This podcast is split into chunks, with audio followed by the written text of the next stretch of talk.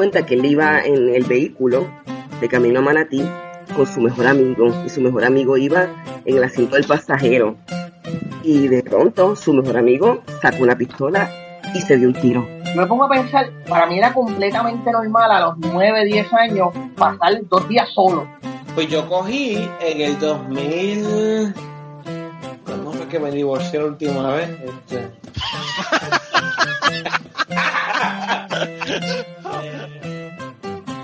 Bienvenidos al podcast Cucubano número 24. Esta semana yo no sé si llamarle podcast Cucubano o si le vamos a llamar de cachete Revisited, pero algo más, ¿verdad? Porque tenemos por ahí a César. ¿Cómo está César? Todo bien, tanto tiempo. Tanto tiempo, ¿verdad? Mira, eh, ¿y, y cuál es, quién es nuestro invitado? ¿Por qué, por qué de Cachete Revisited? Este, Eh, nuestro invitado, nuestro invitado es el trolero número uno de... Una, una, una vez Megabot cayó. Hablando de Muniland que hablamos la semana pasada. Una vez Megabot, así que se llamaba aquel cabrón. Medea, Medea, Medea Bot. Mediabot, una vez cayó Mediabot, pues este quedó. hombre se, se movió a- al top del Twitter troll, del, de la lista de Twitter trolls. Mano. por muchos. El hombre que más ha, banea- ha sido más baneado en la historia de la twi, twi, Twittores- ¿cómo es? Tweet- Twittosfera. Twittosfera boricua. Es un gran placer, un gran honor presentarles a Luis Villanueva. ¿Cómo estamos?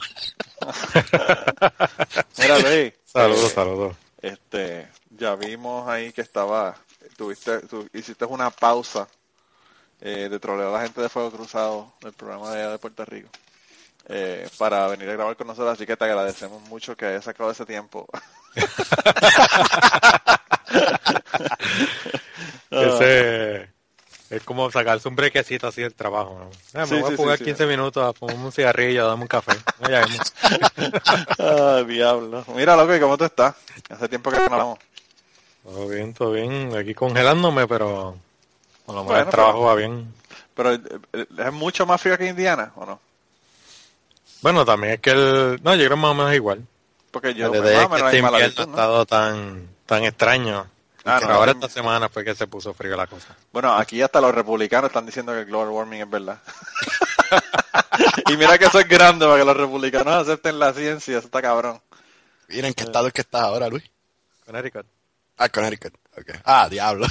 Está ahí rodeado de boricuas, bien cabrón. Sí, sí, aquí los bóricos están choquetos. sí, tengo primos allí también. Eh, eh, este, Luis se siente que está en Santurce. Ah, sí. De, de hecho, te, tú puedo empezar con un cuentito así de, de, de algo que me pasó cuando llegué aquí.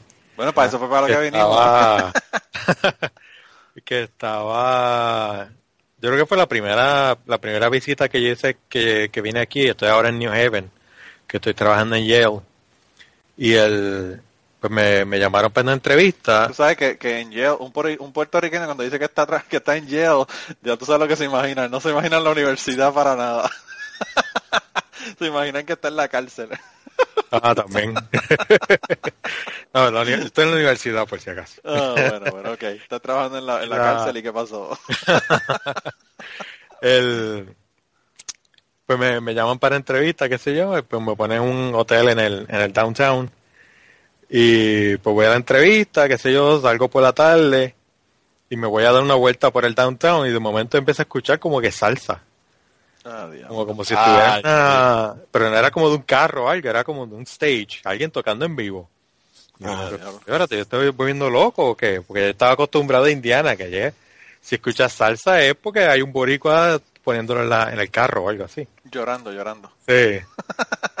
y cuando vengo a ver es que en el Green, que es como un, un área así recreativa en el, en el downtown, tenían una bandita allí tocando salsa. Ah, Dios. Ay, me. O sea que estás como, eh, estaba eh. Mario Muñoz que estaba allá en Boston y, y veía más, más shows de, de música en español que de música en inglés. casi, casi. Ahora todos son mexicanos porque se mudó para San Diego, así que ya. Sí. Ahora todo va a ser mexicano, no va a haber nada borico ya. Y, y, él incluso va a ser mexicano porque lo, no le van a decir que, que es borico. Van a decir, ¿are you Ah, claro. Sí, en Indiana yo era mexicano también. Sí, sí, pues imagínate. Era lo Eh, único. Mira, pues loco, este, yo, yo no sé, este, este invierno ha estado de verdad que bien raro, pero por lo menos ya empezamos de nuevo a, a, a ponernos fríos de nuevo, así que yo creo que yo espero que de para abajo se quede frío. A mí me encanta el frío. Yo prefiero el frío al calor. Eh, Ya está, ya está gringado. No, no, no, mano, yo, yo la única forma que yo sobreviví en Puerto Rico es que en los lugares que trabajaba había aire acondicionado y en mi casa y, y que estaba buceando todo el día. Cuando yo salía de bucear todo el día, a mí me da un frío cabrón y, y yo estaba con un suéter de noche y la gente decía, puñeta, pero si está 80, y yo sí, mano, pero yo, yo hice cuatro buceadas, tres buceadas hoy y estuve perdiendo calor corporal todo el día, tú sabes. Eh, y estaba yo casi congelándome. Pero tú sabes que para los boricuas 79 la temperatura de la playa, eso ya es inconcebible. Por eso es que nadie va a la playa en diciembre. Sí. Y tú vas a cualquier Tú parte de los Estados Unidos y, y eso es tremendo. sí ese agua de nevera. Hacho, me estaban contando ayer un muchacho que trabaja conmigo que eh, había un muchacho que estaba cazando, ¿verdad? Eh, tú sabes que el waterfowl, ¿verdad? Eh, los, los patos y patos, gansos y todo lo demás viajan hacia el sur. Y pues hay un montón que, que hay en el lago ahora y ellos estaban cazando eh, patos, ¿verdad? Y eh, tenían el perro, ¿verdad? Pues ya que ellos tienen, tienen el perro para que el perro le busque el pato y se lo traiga. Son tan cabrones, ¿verdad? El pobre perro el que se tiene que tirar al agua a 50 grados de, de temperatura. Pero, pero dice él que se- el perro se tiró y habían unos, unos willows y otros, otros árboles y, raíces y pendejas y el perro se enredó en la pendeja esa y con unas líneas de, de pescar y se estaba ahogando el cabrón perro y el, y el chamaco tuvo que quitarse la ropa y tirarse en pelota al, al agua. Sin, estaba, ayer estaba a 54 grados la, la temperatura en el lago, del agua. Así que me imagino que el tipo se le congeló hasta, hasta la vida. Eh, y entonces fue y sacó el perro y, y lo, y lo trajo de nuevo para el, para el bote. Pero se tuvo que tirar en pelota porque si se tiraba con ropa entonces no iba a tener ropa para después calentarse cuando saliera. Hizo skinny dipping a 54, 54 grados en el agua ayer. Me quedó brutal. Wow. Está cabrón. No, pero está por lo menos lo salvó. Ah, no, no, claro. No, yo hubiese hecho lo mismo, pero está cabrón, tú sabes. Él dice que, que cuando se tiró, hasta, hasta el aire se le fue. Sintió que el aire se le fue de los pulmones cuando cayó en esa agua, en esa agua tan fría. y eso que, como te digo, no está tan fría. Ahora, a esta, a esta época podría estar a, qué sé yo, de 30 grados probablemente. 30 y pico de grados. Eh, que eso es casi, casi cero porque el, el, el fondo del lago está a 4 grados. So, 4 grados centígrados. O sea que eh, se, se, se, pone bien frío. Tiene suerte que el, el calentamiento global lo, lo salvó en ese sentido. Mira, mano, y, y eh, César quería hablar de un montón de cosas que están pasando. No sé si ir a las historias primero o ir a hablar mierda de política primero. No, meterle las historias primero y así le damos la opción a la gente de quitarse cuando nos, nos metamos a, a, despotri- a des- a despotricar. Que se queden ahí, puñeta, que se queden. Si yo tengo que escuchar al Chapín hablando mierda del gobierno de Venezuela y el crical que hay en, en- en Venezuela. El Venezuela, crical, el, crical, el crical que hay, no en Venezuela, ¿verdad? Es en, es en, Guatemala. Es que en Venezuela también hay otro crical, pero esos son otros 20 pesos, ¿verdad? No, no, si yo tengo que escuchar al Chapín hablando del crical de allá de, de, de El Salvador y de Guatemala, pues ellos pueden escucharme a mí hablando del crical de Puerto Rico. Que es bien parecido. no hay mucha diferencia, ¿verdad? Eh, la diferencia es bien poca. Pero no, pues entonces arrancamos con, la, con las historias, porque es verdad lo que tú dices, César. Yo pienso que si arrancamos con, lo, con la política, puede que se acabe el podcast y no, no tengamos tiempo para las que- historias de, que- es que- y a nosotros que no nos gusta hablar de mierda. de- No, de esa- mano, está pues, cabrón. Sí. Mira, pero antes, antes de que vayan a las historias, Luis, yo quería decirle a la gente, yo, yo pienso que le voy a cambiar el nombre al podcast de Cucubano a Hostiga un podcastero. Y, y te tenemos que hostigar, cabrón, porque ¿cuánto tiempo hace que tú no haces tu, tu biología boricua, tu podcast? Eso Sí, fue desde como- temprano el año pasado, ¿no? Sí, yo creo que el último fue temprano. El Déjame ir aquí. Déjame, eh, déjame ir aquí en, el chequear. Diablo Luis, el último fue en abril del 2015. Estás comiendo Ah, de lo que pica el pollo. Yo sé que tú te mudaste y toda la mierda, pero ya que estás establecido en Yale, Sí. eh, dicen que en Yale la gente tiene mucho tiempo libre Sobre todo. para levantar pesas, para, este, ya tú sabes, vender cigarrillos. Sí. Mira, pues no, no, mano, lo que tienes que empezar el podcast de nuevo. Y ahora más que estás ahí que tienes un montón de, de boricuas, probablemente. Sí, ya estoy, ya estoy creando una lista. Tengo uno, de hecho, había grabado uno que no lo había terminado tiempo de, digo, no había tenido tiempo de terminar de editarlo. Sí. Este, yo espero ya sacarlo, yo creo que para febrero y entonces sigo, empiezo a grabar ya pronto.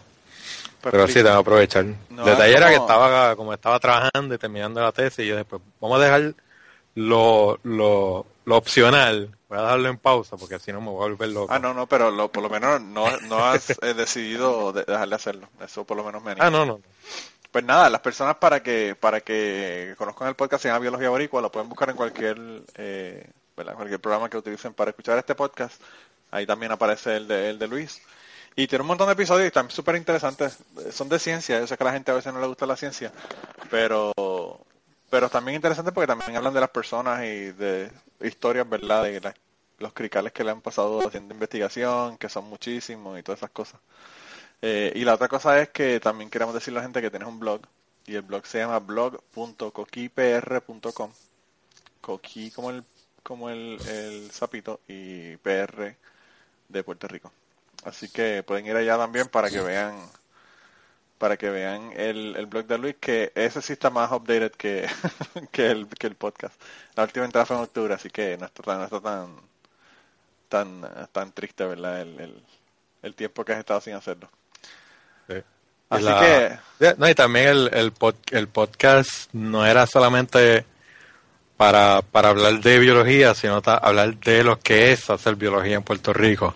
Claro, Así que mayormente son, aunque hablamos de papers y de publicaciones, mucho es la historia de cada de cada investigador. Siempre empiezo como cómo tú llegaste a ser investigador, eh, que eso pues par- buen chunk de cada uno es la historia de cómo ellos llegaron a, a interesarse en biología. Eh, así que también era como para darle un poco más de- como una que la gente viera que, que los biólogos y los investigadores son personas de carne y hueso como, como cualquier otro.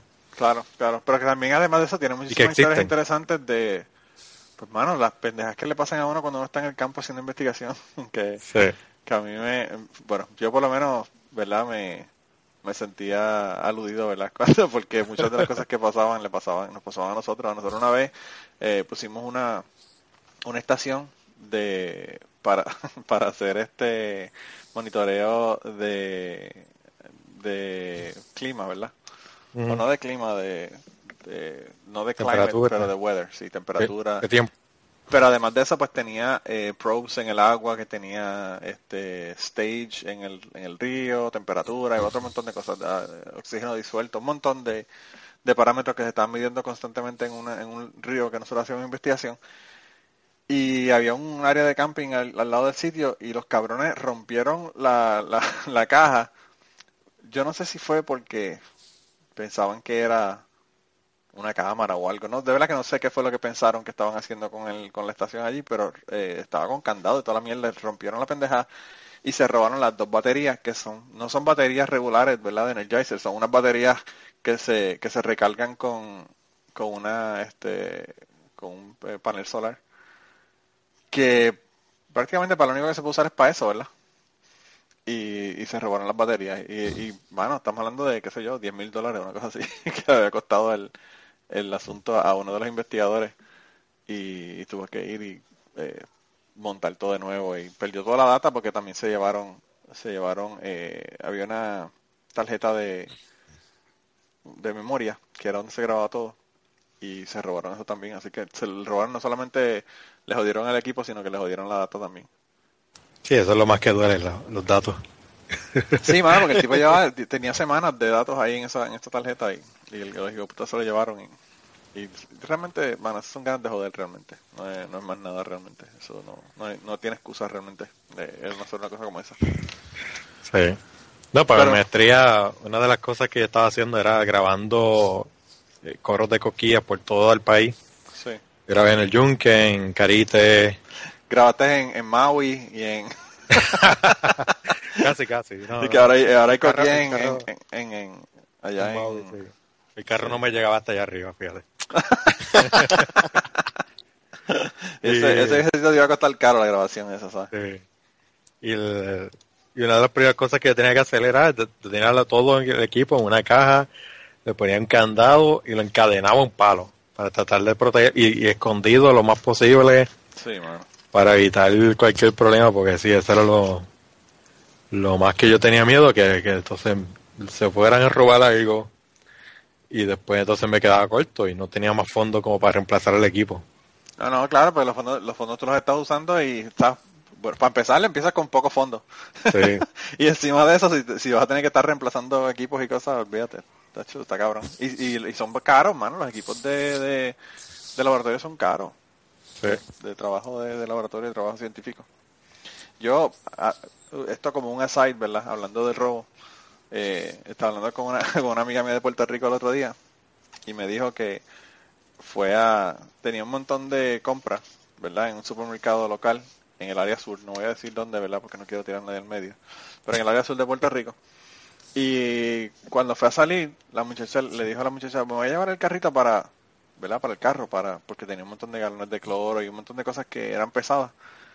Y ella acaba de tener cirugía y me dijo que la muchacha le pidió una fucking licencia de conducir para poder dejarla sacar el carrito del, del negocio. Wow. Cabrón, así están las cosas en Puerto Rico. Que no te dejan ni sacar el carrito de compra porque le preocupa que te lo puedes robar. Wow. Está brutal. La verdad que está brutal. Wow. Pero bueno, ese es para el Pues, pero- próximo tema. Ese es para el Sí. de potricar luego. Eso, eso, eso es para de cachete sí, sí, sí, sí, sí. en la segunda parte. Pues, pues dale, Luis, arranca. Bueno, a- a- te- estaba hablando ¿no? de, la, de las cosas que les pasan a, a uno en el campo. Eh, y, ¿verdad? Aparte de, de todo lo que uno tiene que, el trabajo que da para uno colectar los datos, este, a veces pasan noches perdidas porque no encuentra lo que estás buscando o, se pasa lloviendo entonces no puedes colectar el dato porque pues no puedes ver nada o, tienes otros problemas, ¿no? Eh, digo, ¿verdad? Para empezar, yo siempre en Puerto Rico trabajé casi 10 años, no, poco más de 10 años, casi exclusivamente con coquíes. Y pues eso significaba pues siempre trabajar de noche. Y una de las, cuando estábamos empezando, eh, yo creo que no llevaba ni, tres o cuatro meses en el laboratorio, había una estudiante graduada nueva y ella tenía un interés de trabajar con dos especies que son bien comunes en áreas de en los áreas de todos los llanos casi de Puerto Rico, las urbanizaciones. La mayoría de las especies que vas a escuchar son esas dos, que es el coquichurí y el coquí pitito. Eh, que a veces son más comunes inclusive que el coquí común. Y, pero no se sabe mucho de esas especies. Porque pues nadie se ha pasado el trabajo de sentarse y estudiarlas. Y ella pues como que quería hacer algo con esas especies, y- entonces el, el profesor pues me puso a mí para acompañarla al campo, cosa de por lo menos que no esté sola y pues, tal vez con dos pues el riesgo sea menos, darle una mano, qué sé yo. Y también pues supuestamente aprender. Uno de los primeros viajes fuimos al, al jardín botánico, allí en Río Piedra. Y ella pues ya tenía permiso para entrar de noche, todo. Pero da la casualidad que uno de los sitios que estamos buscando coquíes era como que buscando sitios para, para colectar datos. Un sitio ¿no? donde hubiese una población de, de la especie que pudiera entonces uno poder regresar durante varios meses y colectar datos de la misma población. Pues una de esas era un grupo de bromelias que había frente a la entrada de lo que era la casa del presidente. Y por el que conoce la Yupi, sabe que siempre el presidente le están, al que sea, pues siempre están metido en lío. Porque todo el mundo lo sí, todo el mundo lo odia. y pues nada, Luis, eso- ah, nunca, Luis nunca fue uno de los alborotosos que estaba. no, no, para nada, para nada. Yo siempre fui pro, pro institución, ¿verdad? Luis es un muchacho bueno, es un muchacho Sí. bueno. Presi- eso le, le salió después, después de que salió de la universidad. sí. Anyway. El- nada, pues estábamos ahí, ¿sabes? Ah, mira qué cool, está la, la, la, la casa del presidente es por ahí, por, por ese portón. Ah, pues mira, no sabía, porque... Otra cosa, o sea, para ese tiempo yo, yo era la primera vez que yo visitaba el jardín botánico. Eh, y, en, y de momento yo veo que de la nada aparecen como cuatro o cinco tipos de seguridad y llegan como dos patrullas y este revuelo es como que, wow, ¿qué pasó aquí? Nos van a arrestar, nos van a matar, se creen que nos vamos a estar, estamos haciendo algo. Al fin y al cabo, el punto fue que el, la guardia de la entrada del jardín botánico dijo, sí, nosotros tenemos permiso, pero a ella se le olvidó decirle al resto del equipo de seguridad del jardín botánico que nosotros Ah, íbamos a estar allí. Sí. Ah, Entonces imagínate, frente a la casa del presidente de, de la universidad, empiezan a ver unas luces caminando por ahí por la oscuridad. Y como unas Con cajas que le tiran- y parece- como unas cajas que parece que tienen UCI adentro. O, o- o AR-15. Entonces, y, y, no, y no son luces que están mirando para arriba, así, así que están mirando como para entre la, entre la bromelia. Así que quién sabe si están pensando, ah, que se están escondiendo o algo así. Claro. Y entonces nos tiraron toda la seguridad encima. Mira, Eso fue tremendo susto. Tuviste Y, que dar eh, explicaciones a, a la gente. para que, eso es para que él cre- que crea que estudiar coqui no es un trabajo este peligroso. Sí, Eh, Yo creo que ese trabajo es, es más, es más peligroso que estar en jail. sí, no, de hecho. y pues después de ese susto, pues fuimos estábamos, ella quería chequear el otro jardín, pero entonces era para el área que si uno sigue por esa, por una de esas veredas, aparentemente uno terminaba para, para una estrada para Venezuela. Que la, la barriada de Venezuela, que barriada es un sitio medio caliente allí en Río Medio, Piedra. cabrón. Medio por darle el beneficio de la duda. ok, ok, ok. Como Sí, sí. no estaba allá hace años, pues. no sé. Ah, Y de momento empezamos a escuchar lo que parecían tiros. Y yo, ah, pues ven, yo creo que sí. Wow. Oh, ok, yo creo que está muy bien por esta noche. Vamos eh, a buscar otro sitio. Porque estamos como que de camino a los tiros y yo creo que eso no es un buen sitio para, para pretender hacer un estudio a largo plazo. Y mira, y no te encontraste ninguna pantera, ni un chupacabra, ni... ¿Verdad? Yo iba a preguntar por la gárgola, tú que has estado... Entonces, ¿tú viste, Luis, que lo, lo nuevo, Cortita. lo nuevo en Puerto Rico es el mono de ocho pies? El mono de ocho pies, ese no lo vi. Sí, están buscando un mono de ocho pies. Vete pa'l carajo, mano, de verdad. En serio, lo que pasa es que ustedes no van a, la- a las fuentes buenas, ¿verdad? Yo, esto- yo estaba en, en eh, ¿cómo que se llama? Exposed Magazine. Ah, bueno, ah, bueno, no lo hubieras dicho antes que era exposed. Si ustedes tienen, si es Exposed hay que creerlo, porque esos cabrones tienen la información correcta siempre. Eh, cada vez que matan un caco ellos saben por qué y, y- y- y lo tenían en lista hace cuánto tiempo. Eh, no, no, esa es la última. No, y tienen video y toda la pendeja, pero pues, obviamente no se ve nada, mano, que es un, un fucking mono en Puerto Rico, cabrón. De ocho- y de ocho pies, o sea, si tú me dices que es un mono en el suroeste donde estaban haciendo estudios, ¿verdad? Pues está bien, pero un mono de ocho pies no me jodas tú a mí. Claro. Fuimos del chupacabra para Bigfoot, ahora no me jodas. Una de las, ¿verdad? Como siempre trabajaba en el, donde mayormente yo- nosotros trabajábamos, y después que yo salí de ese laboratorio en mi, para mi tesis, yo trabajé en el yunque. Pues cada vez que yo decía eso, todo el mundo me preguntaba, ¿había visto algo? ¿Había visto luces? ¿Había visto algún, alguna cosa De extraña? verdad que en el yunque dicen que los extraterrestres tienen una base. Sí, que supuestamente vas al yunque y te vas a montar en la torre y ver luces y esto y lo otro. Sí. Y después de tantos años, y como, o sea, yo no iba allí a pasear a donde fuera, yo tenía que ir, o sea, yo voy con un mapa, sí, entonces con un mapa, así que yo tengo que saber más o menos dónde estoy, dónde está cada cosa. Y lo que me doy, o sea, la, conclusión que yo puedo llegar de todo el que dice que ve luces extrañas es porque no conoce dónde está.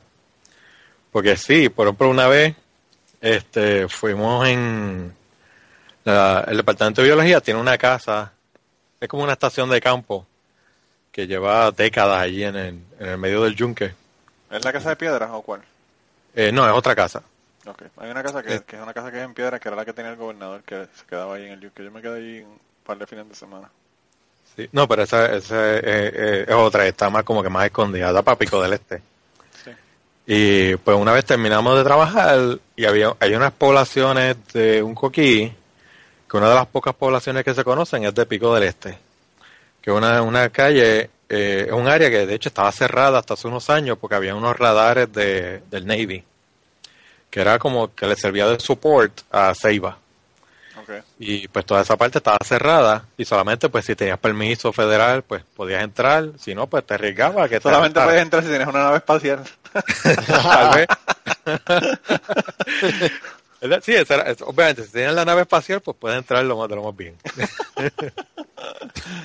Entonces, una vez no, pues no, no, parece, no, no me acuerdo qué fue, yo creo que terminamos de trabajar temprano o algo, pues vamos a pasar por allí a ver si, la especie está. Porque hace- tiempo que no, no subíamos, qué sé yo, ah, pues vamos a chequear. Eh, digo, esos son otros 20 pesos, pero. Y vamos de camino y pues hay que, ah, ¿verdad? Cuando la noche está bien húmeda y bien fría, pues tiene un montón de neblina. Y vamos en el carro, en esta carretera que da 20.000 vueltas, como subiendo la piquiña casi. Sí. Que es curva y curva y curva y curva y curva, porque está subiendo una montaña. Y eh, de momento empezamos a ver como que dos luces pareadas, bastante brillantes, pero como está la neblina, pues no se ve nada. Y parece que están como que quietas, posadas en algo, pero no sabemos si es que nos están siguiendo o qué. Y, como que- y esas luces, ¿qué rayos son? Y después de un rato nos acercamos y vemos, ah, es que son dos postes poste de la, casi la entrada de, de la base donde están los radares. Que como entonces tienes toda esa neblina, no estás orientado, no sabes lo que estás viendo, pues parece como si fuera algo en el cielo, unas luces en el cielo. Y cosas así es lo que yo estoy seguro que todo el mundo ve. Y Claro, porque Aparte de que, la, imagino yo creo que la gente no. va al cajeta de noche también y pues. También, o, o- a fumar, sí, a fumar y a beber, entonces pues no sabes. Yo tengo un pana que tenía, vivía en el verde, que es ahí al lado del yunque. Sí. Y tenía una hortaliza de, de hongos alucinógenos. Pero así, bien, bien chévere, rotulado, una cosa como si fuera como una cosa profesional, bien profesional. No, me imagino que se habrá visto, bendito. Hasta ahí no, ya. me imagino, me imagino que ese era uno de los que veía cosas allá en el yunque. Tú sabes. Y, verdad, también hay gente que no, y de- por ejemplo, de alguna, eh, hay gente que me hacía cuento, no, que yo subí a la torre de, de Monbriton, que es una torre que está en el bosque enano del Yunque, bien arriba, Arriba, sí. y se ven unas luces así bien extrañas, qué sé yo, flotando, y no hacían ningún ruido. Y sí, o sea, cuando tú subes a Monbriton y sabes dónde estás, cuando miras a cierta dirección vas a ver unas luces porque hay un complejo de torres de comunicaciones en el tope de uno de los picos allí en el yunque. Claro. Y obviamente, o sea, cuando tienes la neblina y estás y añade el alcohol y quién sabe qué más se están metiendo, pues sí campana, luces allí flotando. Una pregunta, Luis, tú que sabes todo y, y- y lo que no lo inventas, y tú eres biólogo. ¿El té de campana se hace con la hoja o con la, o con la flor? Eso no sé. Pues Yo no sé, yo no sé qué fue lo que pasó, yo no sé con qué es que se hace. Me parece, me parece a mí que es con la flor, si no, si mal no recuerdo. Eh, pero yo me fui con unas, con unas amistades del programa de, del programa de ciencias ambientales de la UPI para, para allá para Carite, ¿verdad? Para el bosque allá arriba, Toro Negro. Toro Negro es que se llama. Sí. Ok, pues yo estaba en Toro Negro y nos metimos para allá. Eh, y entonces ellos encontraron un pa- una mata campana, un para campana. Y dijeron, aquí es que vamos a hacer un té cabrón. Y sacaron un cojón de hojas, hicieron un té, se lo bebieron. Yo no bebí un carajo. Eh, y espera, y espera, y espera, y nada. Y espera, y espera, y nada. Espera, y nada. Y no pasó nada realmente. Eh, y lo que pasó fue, pues, obviamente que el té no se hace con las hojas, se hace con la flor. Y entonces, pues, aparentemente no tenía nada, ¿verdad? Lo que se estaban tomando. Y decían que sabía carajo y se tomaron esa mierda eh, y no, Ah. no les hizo ningún efecto. Pero no sé, es, es uno, uno del otro. O se hace con la flor y lo hicieron con la hoja o era con la con la hoja y lo hicieron con la flor. No sé cuál fue el asunto, pero sé que sé que lo que lo que hicieron no no se enteraron después al, al par de días cuando preguntaron que eso no era que se hacía, así no era que se hacía el té. Por cierto, eso es está cabrón porque hacer un té de, de un alucinógeno que tú no sabes cómo hacerlo, no sabes qué cantidades, ya tú sabes, eso, es, un- eso es una pegada segura bien cabrona. Eso es un Darwin Award Sí, mano. espera. Bien cabrón. Bien cabrón. Sí. No, y lo, y lo mismo, o sea, en diferentes... Y, y después con toda esa experiencia fue que yo fui viendo que cuando empezaron a salir cuentos de, de este tipo de Reinaldo Río que está diciendo que veía una gárgola, Sí, Ah, que sí. la gente veía, yo no sé qué, había un, que- un cuarto, un reporte de supuestamente un policía que veía, que vio algo bien grande así con alas volando por- y que salió de, de un animal muerto. Ajá. Eso es un, un aura tiñosa que se estaba comiendo un, parte de lo que era un animal muerto. claro. Pero entonces como la gente, el, el detalle no es que la gente, si tú no sabes lo que está, si no conoces el área y no conoces lo que puedes esperar ver, pues no sabes lo que estás viendo y sencillamente lo interpretas. Pues claro, claro. Y pues la gente va un día al yunque y ven cosas que nadie, que, que alguien que lleva 10 años yendo no ha visto. ¿A quién creerle? ¿El que sabe dónde está o el que fue una noche a estar el tipo bebiendo? que lleva ahí Exacto. todas las noches grabando coquines, tú sabes. Exacto. Sí, sí, sí, sí. Esto Lo que pasa es que a- no le gustan los locales a los... No le gustan los locales a, los, a, los- a las gárgolas y a los chupacabras. le, gusta la, le gusta la carne nueva, no le gusta la carne vieja. Sí. Está cabrón. Ese es el requisito para, para, para que nos veas. Es requisito que estés borracho, engendío Está cabrón. Adiós. o high en, en algo. Muchacha. Y otro. Vale, tenía otra cuenta así de, de encuentro. Esto sí con un cuen- encuentro cercano. Casi del tercer tipo, pero era con, con otra persona. Y era como que de los riesgos así de cuando uno sale a, a trabajar en el campo. Eh, una vez estábamos, no me acuerdo, para había un proyecto de una de las estudiantes subgraduadas que ella quería, yo creo que hacer reproducción en cautiverio de unas especies que son bastante comunes en, el área metropolitana. Eh, pues teníamos uno, uno de los voluntarios, era, él decía había como una quebrada junta, cerca de la casa, vimos una, una urbanización en Guaynabo. Eh, y yo, pues vamos para allí, que pero allí se encuentran esas especies y pues cogemos unas cuantas de allí. Loco, por ahí era que estaba la pantera, mano. Exacto. Te estabas arriesgando bien cabrón. Sí, Te estabas arriesgando. Eso fue antes, yo creo que esto fue antes de la pantera. Oh, bueno. Aunque en Puerto Bendito, en Puerto Rico está el animal choreto, que quién sabe que uno se encuentre por ahí. No, muchachos, la mayor parte están en la autopista. Guiando carros, está cabrón. Eso también, eso también. y pues nada, bajamos así, es como, como eh, el, don- donde estaba el agua, ah, era como un hilito de agua, que, que obviamente pues le montaron la organización alrededor. Y estaba como, qué sé yo, tal vez ocho pies por debajo de, la, de la calle. Sí, tenemos que bajar como una cuestita, y estábamos abajo, qué sé yo, buscando ranitas, y de momento escuchamos a alguien que dice, ¿quién está allá abajo? Y, no, que, que fulanito, que estamos aquí con, con fulano que vive allí en la calle tal. Y yo, sí, ajá. Vamos a ver, este, no, no se mueva nadie, que yo ando aquí, aquí, aquí con un amigo que se llama eh, Smith and Wesson. Smith and Wesson. Ok. y de hecho, yo escuché como un clic, que yo hasta, ahora asumo que, que era, estaba el hammering así de, de, de la pistola. Eh. Ah, Y pues el tipo baja y ve, ah, no, está bien, mira, somos estudiantes de aquí, este fulano que vive allí, y los papás son, están en la calle y tal, y estábamos haciendo esto y lo otro. Y ya, pues está bien, no, no hay problema. Que por lo menos el tipo tuvo la decencia de pegar un grito Antes de y pegar un preguntar quién tiro. estaba allí. Sí, Pegar un grito antes de pegar un tiro. llega hacia el otro y empieza a tirar a, a- a dar tiros y nosotros allí como unos locos y quién sabe qué, qué hubiese pasado. Eso es como que de las cosas, yo, creo que de esa yo determiné, yo jamás y nunca voy a trabajar en zonas urbanas porque esto no vale la pena. Sí, sí, Estar con ese, con esa perse de, de que, digo, y a veces con razón, ¿no? Porque, ¿verdad? Si tú estás viendo a alguien con una linterna en el medio de, de, de unas casas, pues vas a preguntar quién es o que va a Sobre pensar que están Puerto haciendo algo que- extraño. que la gente generalmente lo que están haciendo es para robar o algo. Sí, exacto. O sea, que la cosa está tan mala que uno no se puede arriesgar a, a hacer esas cosas. Claro. Y por eso después para la, para la tesis, no, yo solamente voy a trabajar en el bosque, me voy a perder en el medio de la nada y que se chave todo, porque por lo menos aunque esté perdido en el medio de la nada, no tengo que bregar con gente. Eso es lo mejor que hay. Mano, que hubiera pensado que, que ser biólogo era tan peligroso. Hermano, para Sí. Eh, no, Tacho, está cabrón. Y, y pues, sabrás que aquí tampoco es, es muy diferente, porque aquí todos los lados tienen no trespassing y aquí todo el mundo tiene armas, no es como en Puerto Rico. Ah, Que sí, de aquí- hecho. Que aquí todavía está peor. Exacto. Y tratar de sí, sí. convencer a un redneck con un acento hispano.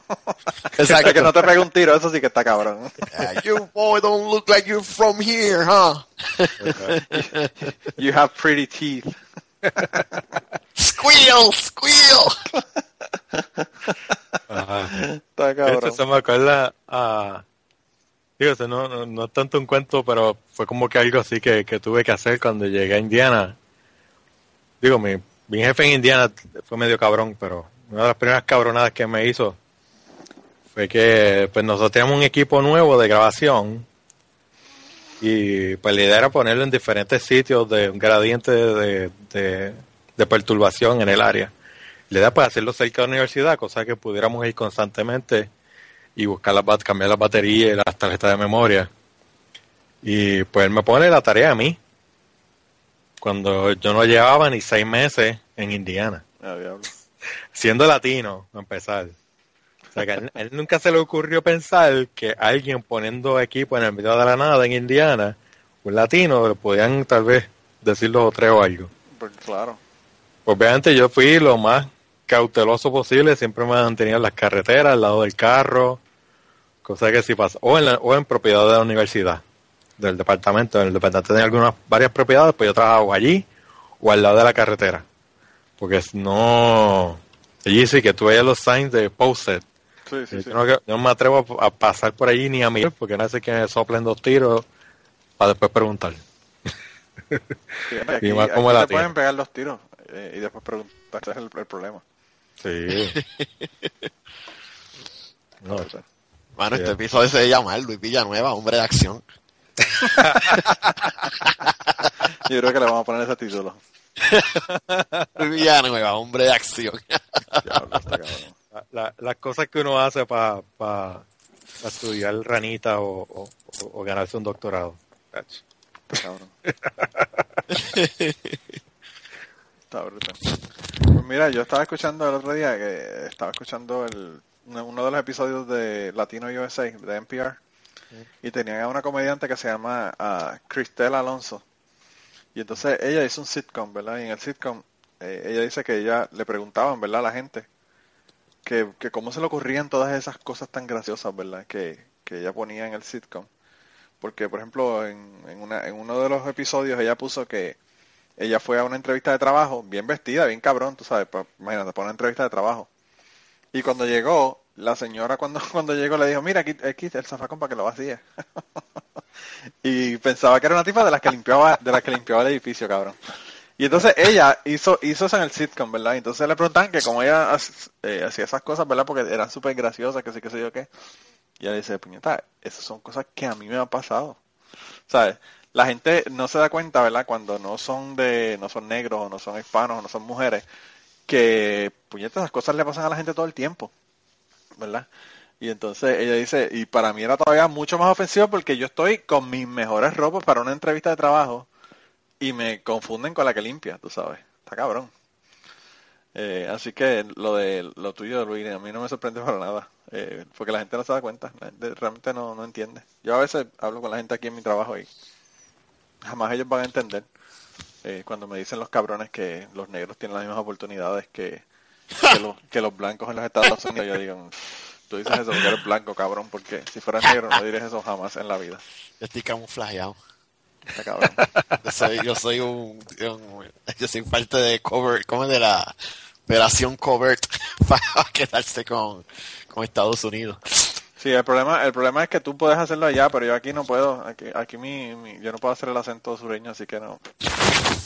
Me- Una vez estaba en un, yo una vez estaba en un, ay, cabrón, en Texas, estaba con todos los panas míos puertorriqueños. Y, ay, ¿qué era? Mano, un Jack in the Box, me acuerdo. un Jack in the Box. Diablo. Y estábamos todos allí y había un- una mesera negra. Y viene una le pregunta al grupo, eh, where, are you guys from? Where are you guys from? Entonces, uno de los tipos viene y dice, no, nada, este, somos puertorriqueños. Puerto Ricans. Yeah, yeah, Puerto Ricans. Mira la cabrona, me señala a mí y dice, Not him, he's not a Puerto Rican. y yo, yes, I am Puerto Rican. Oh no, you're a white boy. Diablo. Qué cojones. Lo- tenemos ahí un espía ya para, para infiltrar entonces. Lo triste es que, lo triste es que a veces es lo contrario, a veces te dicen, no, tú, tú no eres puertorriqueño porque no eres negro, y ellos creen que toda la gente en Puerto Rico son negros. O sea, tienen unas ideas bien, bien locas del, del, del estereotipo que ellos tienen en su cabeza, ¿verdad? a mí lo que me da gracia es que lo- lo- los es al- conmigo funciona el GB. Los latinos, cuando, cuando yo escucho a alguien hablando español en una tienda, una mes- o sea, que, que me van a atender en, en algún lado, qué sé yo, y pues son latinos y yo le empiezo a hablar español, se me quedan mirando, como que, adiós, ¿tú hablas español? Sí, sí, yo hablo español.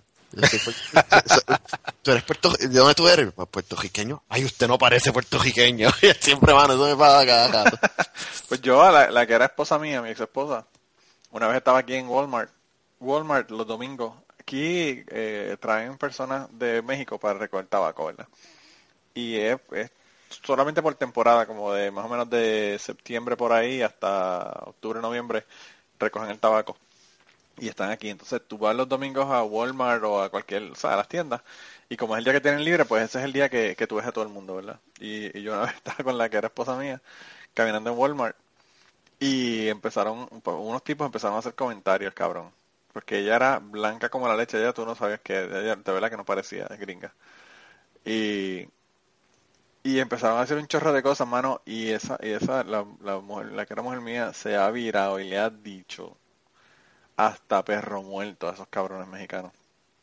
Y ellos no encontraban dónde meterse porque ellos jamás se lo hubiese ocurrido que esa mujer eh, tan blanca y tan y tan americana, ¿verdad? Según sus looks, eh, le iba le iba a salir para atrás con, con un, con un lenguaje tan florido en español. Eh, Yo creo que huele bicho en México no, no se entiende lo que es. No tiene, no tiene el mismo empuje de... No, de no, no, no, no, no, como que no suena, ¿verdad? No suena igual, no suena igual. Este, pero bueno, ¿qué te puedo decir? Eh, eh, por lo menos entendieron su, su encabronamiento. Eh, Sí, Cogieron, y no- cogieron su agüita ahí. eh. Sí, mano, bien cabrón. Bien brutal. Una vez yo estaba con ella en, en Chicago y estábamos en un, estuvimos un fin de semana y fuimos para un concierto, estuvimos un fin de semana y cuando nos fuimos a, a hacer el check-out del hotel, eh, la, la muchacha nos quería cobrar un montón de llamadas que nosotros no hicimos porque tenemos celulares para que tú vas a llamarle un teléfono del, del cuarto sabiendo que te van a cobrar. Y entonces la muchacha me dijo que no, que tienen que pagarla porque están en el, en el, cuarto. Y yo le dije, bueno, yo no hice las llamadas, yo no voy a pagarla. Y entonces me dice, pues, yo le dije, si tú no me puedes ayudar, consígueme a alguien que me pueda ayudar con el problema. Y entonces mandaron a una muchacha, que me imagino que era la gerente. Eh, y entonces, pues ella nos explicó que lo que pasaba era que en el proceso donde yo había hecho el check-in, se había ido la, la luz, se había ido la energía eléctrica y parece que cuando regresó, las personas que se fueron mientras no había electricidad, pues no le pudieron hacer el checkout y en, en el cuarto mío la persona que había estado antes, pues había hecho llamadas y entonces, pues como se fue la luz y no le pudieron cobrar eso, pues entonces la pusieron a la, a la persona que venía después, ¿verdad? Y entonces, mientras ella me está arreglando el revolú en, en la computadora y haciendo los cambios, ¿verdad? Para, para, para arreglar el problema con las llamadas, la que era esposa mía, no la de ahora, la anterior también, la misma que le salió de transparente a los mexicanos, le dice, me dice, lo que pasa es que esta tipa está encabronada porque, en español, lo que pasa es que esta tipa está encabronada porque lleva, lleva agarrando mierda de los, de los, eh, ¿verdad? De los huéspedes toda la mañana. Ah. Y yo la, la miro y con, le abrí los ojos como cabrona, cállate la boca, porque cuando le miro el name tag, el name tag decía rosa. Oh, Y yo wow. dije, y yo dije, realmente no dijo nada. Lo que está diciendo es que está agarrando mierda de la gente, ¿verdad? Aguantándole mierdas a la gente toda la mañana. Pero yo no quería que fuera a hacer otro comentario diciendo "Ah, esta pendeja o ¿sabes? Sí, sí, mierda de sí, eso, sí, tú sí. sabes. Y entonces cuando yo, cuando nos fuimos, ¿verdad? Que, que ella no dijo más nada. Cuando nos fuimos me dice, ¿qué pasó? Y yo le dije, ¿tú no viste, cabrón? Que esa, que esa tipa tenía un name tag que, que, se, que decía Rosa. Ah, no, no me di cuenta. Yo, puñeta, eso es lo primero que tú miras cuando hablas español. Exacto. Por la espalda de alguien, mi cabrón. Pero eh, la muchacha no dijo ni, ni esta boca es mía, tú sabes, la muchacha no comentó nada, ni dijo nada. Y yo estoy seguro que sabía lo que estábamos hablando, obviamente.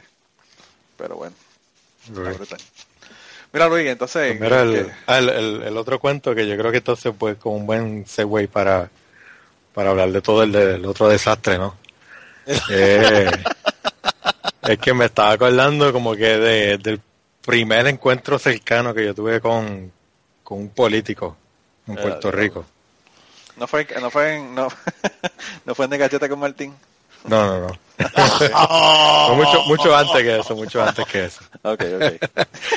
que que digo yo, yo creo que como que me hice unas ideas no de cómo funciona la política y después con el tiempo pues he visto que estaba bastante bien en lo que como la idea que tenía no y que Martín pues tiene una idea muy idealizada de cómo funciona la política pero escuchen las grabaciones de De Cachete para que se enteren que tiene una, una idea idealizada de la vida y Sí. del mundo y de la, Sí. la sociedad y de un montón de cosas. Sí.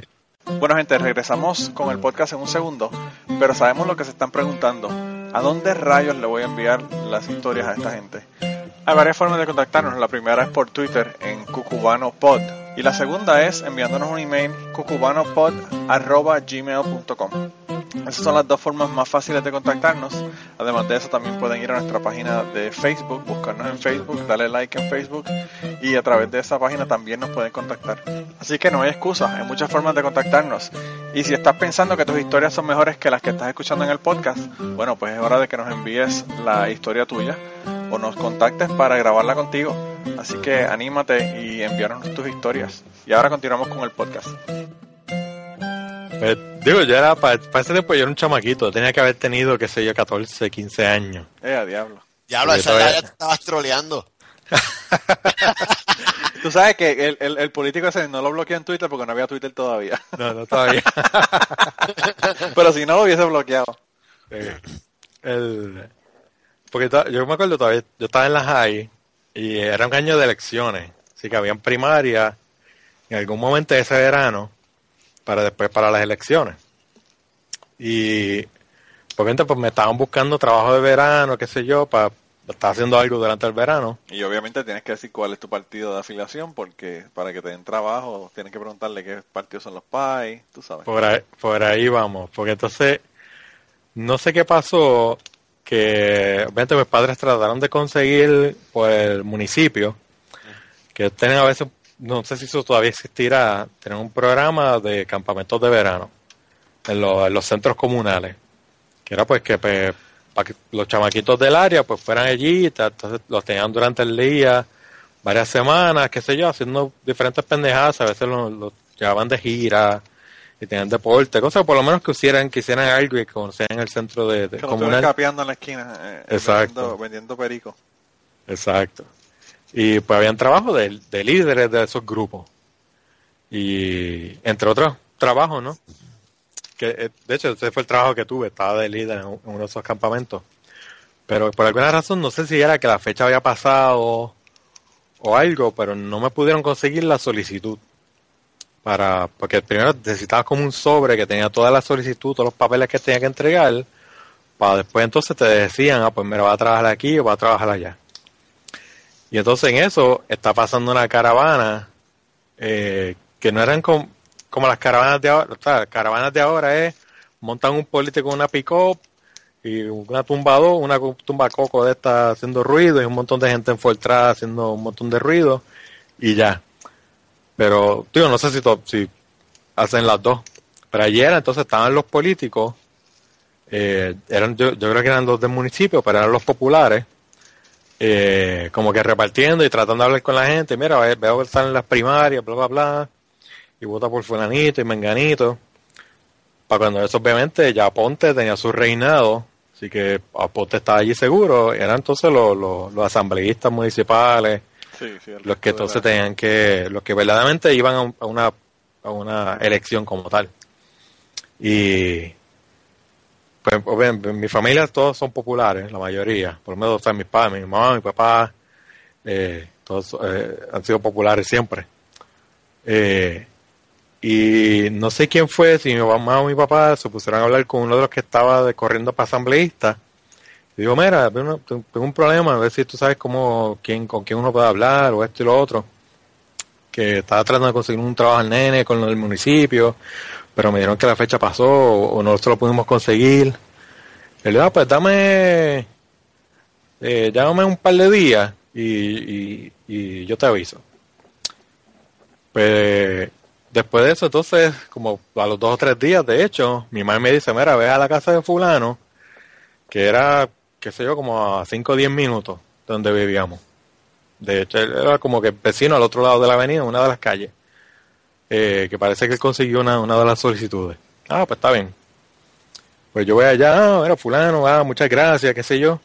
Entonces, recuerdo que él me está dando el sobre, un sobre de esto de, de tipo, tipo, so- un sobre manila, Sí. eh, con, que uno pues tenía que poner el nombre de uno en la parte de afuera y con todos los papeles adentro, qué sé yo. El, según él me está dando el sobre, pues mira, ya tienes la oportunidad, entonces tienes que entonces entregar esto en un municipio tal día, bla, bla, bla, y entonces ellos allí te, di- te dicen, te asignan dónde, qué sé yo. Él me está dando el sobre y me dice, ah, pues ver, y también entonces te acuerdas eh, que a toda la gente que pueda, por favor me la empujas para las primarias. Yo como que, ok. Yo como que me quedé con eso porque, pendejo, yo tengo 14 años, yo no puedo votar. Si yo le digo a alguien que vaya a las primarias, me va a decir, cállate, pile mierda, porque tú no sabes de qué estás hablando. Claro, los nenes hablan cuando la gallina mea. Claro. Exacto. Este, me quedé como que, coño, mano, este tipo no está a- tratando de hacerle un favor a alguien para Sin darle un trabajo que le va a alguien sacar. de verano. No, es, aquí te tengo esto y empújame gente para las primarias. Diablo, Claro. Está cabrón. Y es como que, ese fue como que mi, mi primer así encuentro cercano con un político. Y ahí fue que tú dijiste, cuando yo crezca, voy a joder a los políticos en Twitter y todos me van a bloquear. Pierluisi no va a escuchar mi nombre sin rechinar los dientes. Es que ese fue mi único. A mí, a mí nunca me daban trabajo de verano. en- en- de esos de- del municipio. Sí. Y el, y el único que me dieron fue en un año de elecciones, hermano. Ahí estamos. Pero como siempre, ya tú sabes. Sí. Fíjate, yo, yo tenía la ventaja de que cuando yo trabajaba de, de- yo tenía trabajos de verano, generalmente eran donde mi papá trabajaba. La, la señora que hacía de secretaria y toda la pendejada se iba de vacaciones. Y entonces cuando ella se iba de vacaciones, yo iba y trabajaba las vacaciones de ella. Y a mí me gustaba el trabajo porque era un trabajo bien chévere, tú sabes. Era un trabajo de oficina prácticamente. Mi papi trabajaba en una cooperativa de, de, tabaco, ¿verdad? Primero era cosechaban tabaco, lo dije la semana pasada, pero lo digo esta semana de nuevo. Cosechaban tabaco y de el tabaco a ellos y después fue de, café. Y pues tú eh, veías un montón de gente, veías los agricultores y todas las pendejas. Y tenían un salón que era un salón donde hacían asambleas, reuniones y qué sé yo. Y, y nosotros cuando teníamos la banda, que Martín era tocaba guitarra en la, ban- en la banda, yo tocaba batería. Y teníamos otro chamo que tocaba bajo, y teníamos otro chamo que tocaba guitarra y un muchacho que cantaba. Nosotros practicábamos de noche, ¿verdad? Como estaba cerrado la, el, el sitio, pues a mí me prestaba el lugar para, para, para nosotros practicar eh, tocando, ¿verdad? Y el tío de Martín era el contable de la, de la cooperativa, ¿verdad?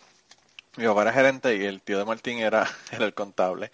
Y en una ocasión nosotros fuimos, yo no sé por qué carajo, eh, yo creo que entramos a la oficina para llamar para que nos fueran a buscar. Y Martín, yo no sé por qué carajo, cogió un, rollo de papel de inodoro del baño y empezó a tirarlo y a joder, ¿verdad? Tirarse los unos a, a- los unos a los otros.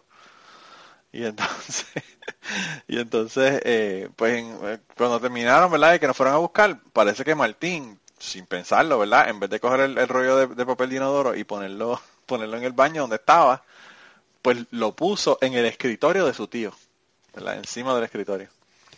Y al otro día yo trabajaba por la mañana, y cuando yo llegué todo el otro día por la mañana a trabajar a las 7, eh, él llegó como a las 9, el tío de, de Martín, y ve el rollo de, de papel de inodoro, y estaba el señor que era el contable, que también trabajaba, él era contable y el otro señor era el que hacía el payroll, ¿verdad? El que hacía la pagaduría de los empleados y todo lo demás. Y estaban los el escritorio uno al lado del otro. Y entonces entra, entra él, y cuando se sienta ve, ve ese rollo de papel de inodoro en el, en el escritorio y dice, ¿y esto?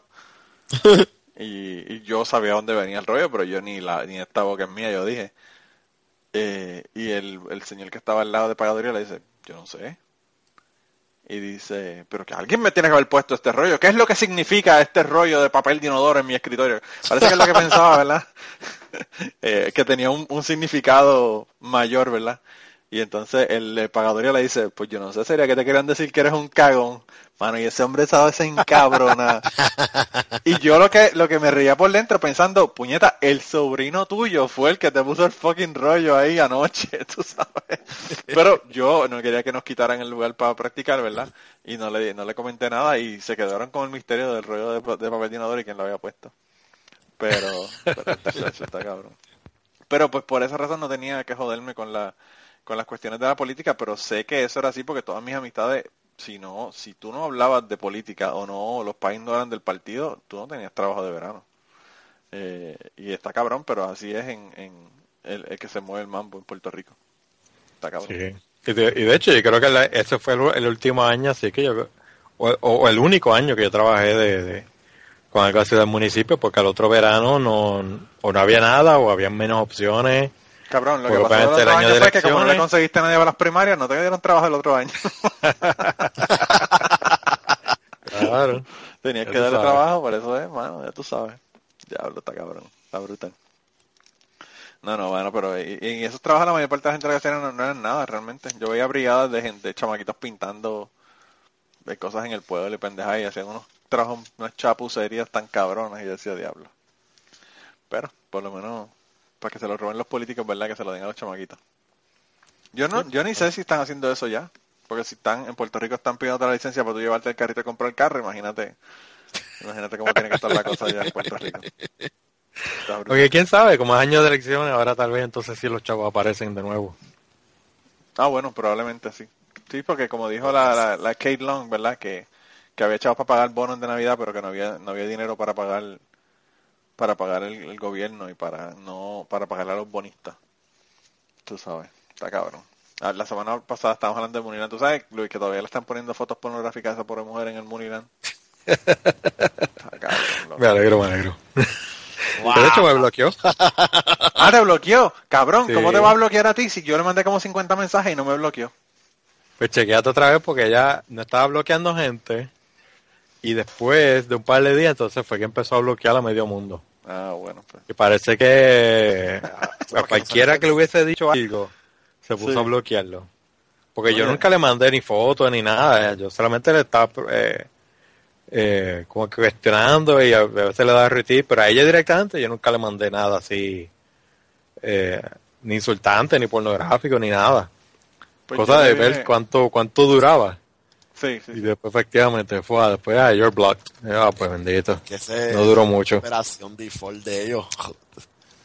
Ah, bueno, claro, ellos no te, ellos no te quieren escuchar lo que te tienen que decir. Cuando ellos. Vance Thomas no me pudo aguantar. ¿Te acuerdas, este, Luis? También, sí. Que yo le hice el dibujito de la gráfica, como se suponía que fuera escala. Y mano, más nada, por eso ya me bloqueó. Sí. Si fuera, si fuera a bloquearte por cosas, pero bloquearte por, por algo que es real, tú sabes. Y yo le puse, pues mira, papo, esto es lo que se, que se supone que se ve la gráfica. Y nada, yo no le, yo no le troleé, yo no le dije nada. Y el cabrón, mire, me bloqueó. Diablo, loco, está cabrón. Está cabrón. O sea, tú no- para los que no sepan lo que pasó fue que salió un artículo del, del de- no salió un anuncio era, ¿verdad? Y había una había una gráfica que enseñaba los empleos era, ¿verdad, Luis? Sí. Algo. Sí, Y yo creo que el número de empleo o, la- o el porcentaje de Sí. desempleo, una cosa así. Es claro, y estaba fuera de escala, o sea, te hacía ver que había mucho más aumento que lo que Me era, bloqueó la cabrona. de 4% que se y se veía como si hubiera sido 25. Diablo. Y, y cuando yo le puse, mira, papo, así que se supone que vea, pa, me bloqueó. Diablo. Después que paso yo el trabajo haciendo la gráfica en Excel, ¿tú ves? Está cabrón. está cabrón. Debería cobrarle. Mira, loco, me, me bloqueó la cabrona esta. Ahora estoy, ahora estoy yo molesto, yo estoy, yo estoy a punto de llorar. No sé que todos los posts que yo estoy poniendo aquí no nos está viendo. Está brutal. Ya tú ves. Pero sí, lo, y lo de Vance Thomas, ellos lo siguen haciendo. Cada. Ah, no, eso, pero eso es práctica, no, práctica común de- en todo, de todos los partidos también. Sí, son los, los reportes de, de estadística que salen cada, cada cierto tiempo. Sí. Entonces, pues, o sea, te ponen, o sea, ninguna gráfica tiene nada que ver con la pasada ni con la otra. Es- o sea, las diferencias siempre son por lo menos de 20%. Y a veces es menos de un por ciento el cambio real. Pero entonces te ponen la, la, Sí. el eje, lo empiezan en el punto de que a ellos les salga el forro para que se vea como si fuera el gran cambio. Uh, ahora hay más empleo. ¿Hay cuánto? 0.5% más. Ajá. Está brutal. Cabrón. Está brutal. Yo estoy viendo aquí que la, la- la foto, le puse en fotos en Mooneyland y de verdad que todavía le están poniendo mierda a esta cabrón. Le pusieron unos perros cagando. Tienen dos perros, tienen un Golden Retriever, hermano, cagando bien cabrón. En otro le pusieron en una, en una esquina de una cuneta, ¿verdad? De, de una calle, un vaso con, una, con un refresco como que a mitad de, de beber y un pamper. le pusieron una foto de, de los tres reyes y Santa Claus jugando domino. una artesanía de, de los tres reyes y Santa Claus jugando domino. Le pusieron una longaniza, que tú sabes que ese es el nombre de ella. Eh, diablo, mano, le han puesto cu- cuatro cabronas. Le han puesto fotos de, eh, fotos de mujeres, fotos de hombres, una foto de Cuca Gómez.